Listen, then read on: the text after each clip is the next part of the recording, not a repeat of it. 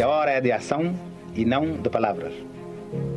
A ação cada dia mais vigorosa e mais eficaz na Guiné para infligir maiores derrotas aos colonialistas portugueses e tirar-lhes todas as pretensões, tão criminosas como vãs, de reconquistar a nossa terra. O projeto Nos Povo das Ilhas, realizado pelo cabo-verdiano Elson Santos, que conta com a produção da moçambicana Lara Souza, foi selecionado para o Spotlighted Project do Marché do Filme, Festival de Cannes, que encerrou nesta quinta-feira. O evento aconteceu pela primeira vez em 1959 em uma minúscula sala de projeção de lona situada no telhado do antigo Palais Crozet. Atualmente, o Marché do Filme acolhe mais de 12.500 profissionais da indústria cinematográfica que vão a Cannes todos os anos para apresentar e descobrir quase 4 mil filmes e projetos em desenvolvimento em 33 salas de exibição.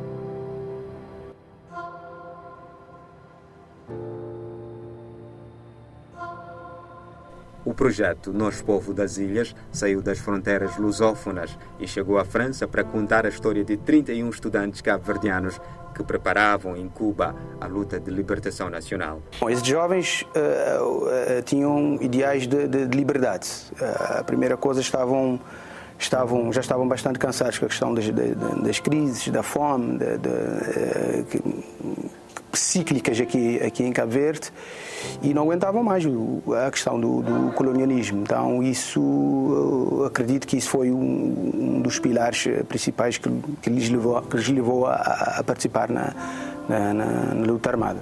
Nos Povo das Ilhas foi distinguido no Festival Internacional de Cinema Documental em Tenerife. Nos Povo das Ilhas foi o único projeto cabo-verdiano submetido ao Festival Internacional de Cinema Documental Miranda's Doc. IMAS, Nos Povo das Ilhas, está entre os oito projetos africanos escolhidos para receber 120 mil dólares canadianos em bolsa de desenvolvimento e produção do fundo Hot Doc Blue Ice Doc.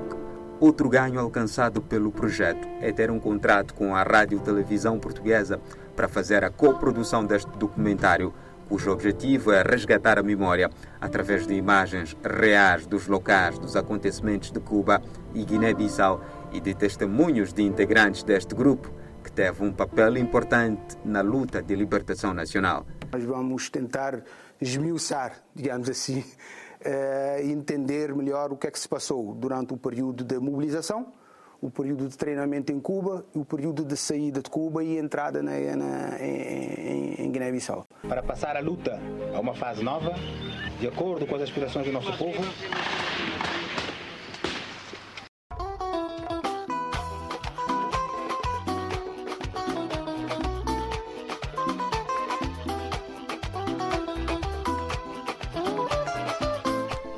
finalizar, saiba que o percurso do reinado de Angola Quiluange, Kia, Samba, no reino de Ndongo, será retratado numa longa-metragem a ser lançada entre março e agosto de 2022.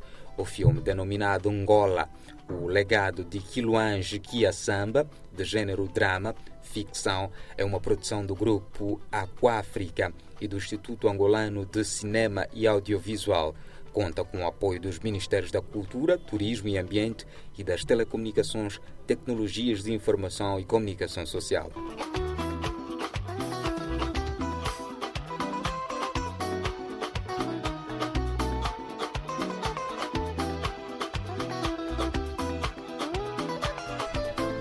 Neste momento decorre em Luena a primeira fase de escolha dos atores e atrizes do projeto cinematográfico e, posteriormente, o casting nas demais províncias angolanas num período de três meses. Após este passo, os autores escolhidos vão receber uma formação técnica para uma melhor compreensão e representação no filme sobre a vida e obra de Angola, Quiluange, Kia Samba, com filmagens de 4 a 6 meses de duração. Antônio José Augusto Tony Ngushi, porta-voz do projeto, disse que a longa-metragem, que vai consumir 90 a 110 minutos, tem como objetivo o resgate da cultura africana e dar a conhecer ao mundo a figura deste soberano angolano. Sem mencionar o orçamento do filme, explicou que a ideia é revolucionar a indústria cinematográfica angolana ao exibir a vida, os locais onde o monarca esteve particularmente no Mochico, Huila, Bengo, Uigi e Luanda. Contou que o roteiro é baseado numa pesquisa atual realizada nas localidades onde viveu e passou Ngolo Kiluanji Kiasamba. Segundo Tony Ngushi, o trabalho de casting será exibido na terceira temporada do programa de televisão Wesa Angola e Moshi da televisão pública de Angola. Assim, foi mais uma edição do Cinema em Foco, que tem o apoio da Rede de Cinema e Audiovisual Palop Timor-Leste.